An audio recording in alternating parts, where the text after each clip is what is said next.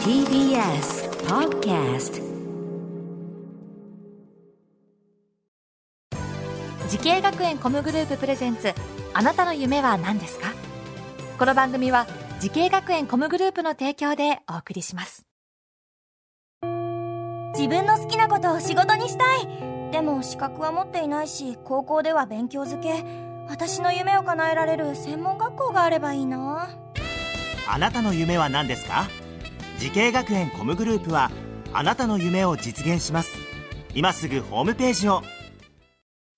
滋慶学園 COMグループプレゼンツ。あなたの？あなたの。あなたの夢は何ですか？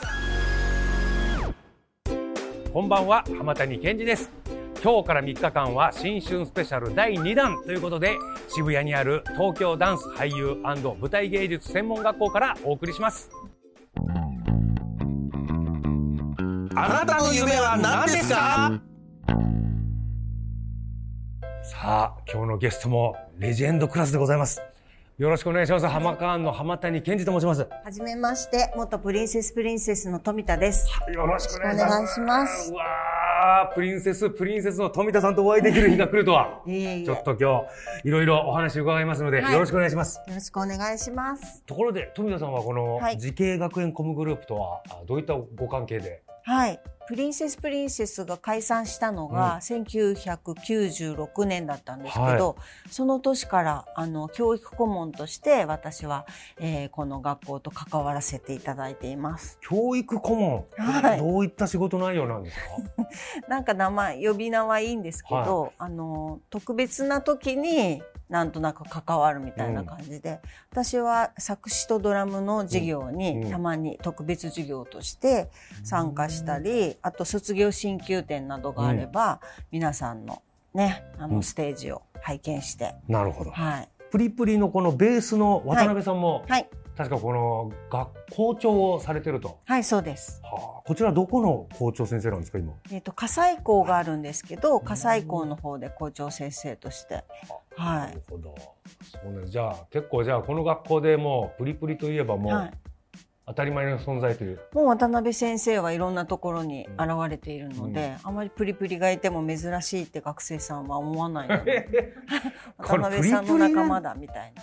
もう僕らがねもうドンピシャ世代なんですよ小学校ね56年もう高学年ぐらいの時まああのダイヤモンドとかはい。M とかがもう大ヒットしましたよねありがとうございます。ダイヤモンドの方がなんか僕はちょっと最初に印象があってその後 M のような気がしたんですけれども、はい。同時期ですねこ。れ同時期なんですか、まあでもそう M はシングルでは出してないので、はなのでなんとなく隠れた名曲として自分で名曲っていうところなんですけどい、いやいいんですよ名曲ですよとしてなんかだんだんだんだん評価されてった。ああもうじりじわじわじわじわ火ついてもうえ M がちょっと名曲で残ったとはい。いうことなんですね。はあ、もう僕らもドンピシャ世代ですね。私も4つ上の兄貴もいたんでね。あのそうですか。やっぱそこら辺の中高生がね、えーもう M に至ってはいまだにあのいろんなアーティストさんがカバーしたり、はい。ありがたいことです。えーいろいろといろんなところでもいまだにこう耳に入ってくる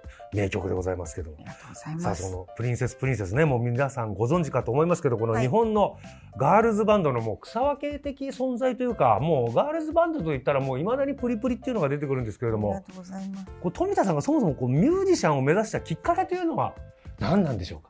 ああ。私たちがまだその学生の頃って今みたいに、あのあんまり女の子バンドみたいなのがなくて、はい。どちらかというとあの結構エキセントリックというかこう真っ黒な格好をしてこうキャーみたいに言う女の子バンドがある中で、おうなんかあの自分たちが普通でできるようなバンドができたらいいのになと思いつつも私は普通の子供だったので神奈川の高校生だったんですけど、初めてなんか親に隠れてちょうどディスコ、うん。ディスコっていうのが流行ってた頃でディスコわかります。はい。夜抜け出してディスコに行った時にお もう雷の打たれたようにううん。こんなところがあるのかと。おそんな大音量で音楽聴くとかいう文化があんまりなかった、あんま世の中フェスとかなんかないし、はいはい。そういう接する機会がなかったので初めてあんなに大きい音でみんなが踊っている、うん。夜中にみたいなね。の見てああ自分もなんか人を踊らせるような仕事ができたらいいなって漠然と。高校2年生。2年生か。高校2年生の時にね、はい、プリンセスプリンセスとしてこう大ヒットするまでに何年ぐらいかかったんですか？まあ、何を大ヒットとするかは分かんないんですけど、うん。うんでも自分たちのやりたい感じで動き始めるまでには23年かかってます。2 3年かかって。3 4な。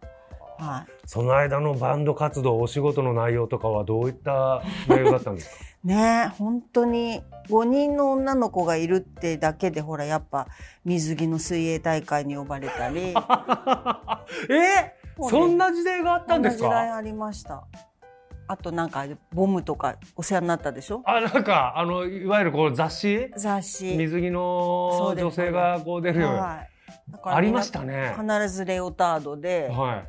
で出てったりとかしてました。あ、そうなんです。もう楽器持たない、バンドじゃないじゃないかみたいな。はい。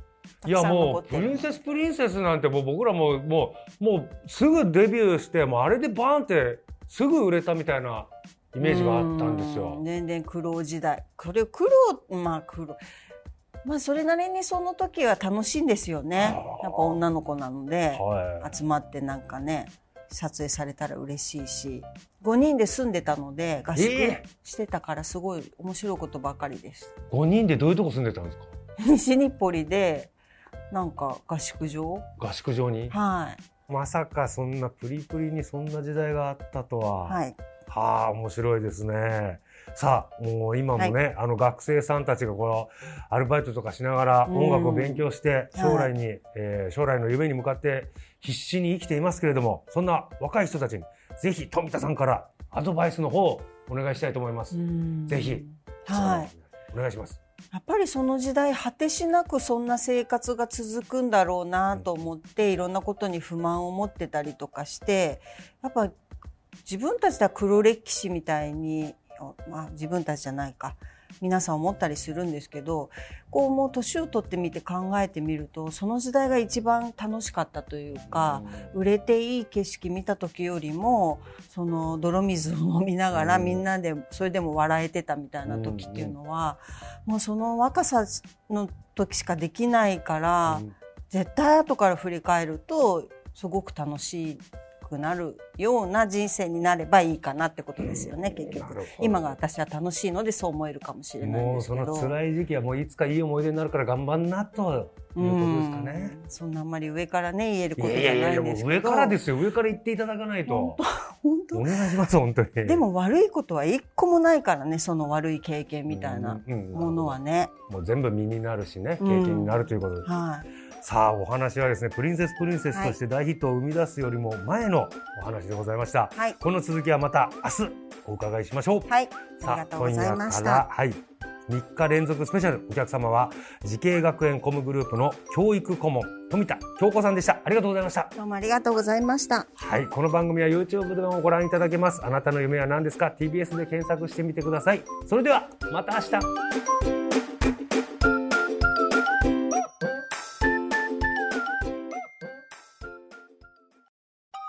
動物園や水族館で働きたい。ゲームクリエイターになりたい。ダンサーになって人々を感動させたい。滋慶学園 COMグループでは希望する業界で活躍したいというあなたの気持ちを大きく育てます。今すぐホームページをチェック。全国の姉妹校でお待ちしています。滋慶学園 COMグループプレゼンツあなたの夢は何ですか？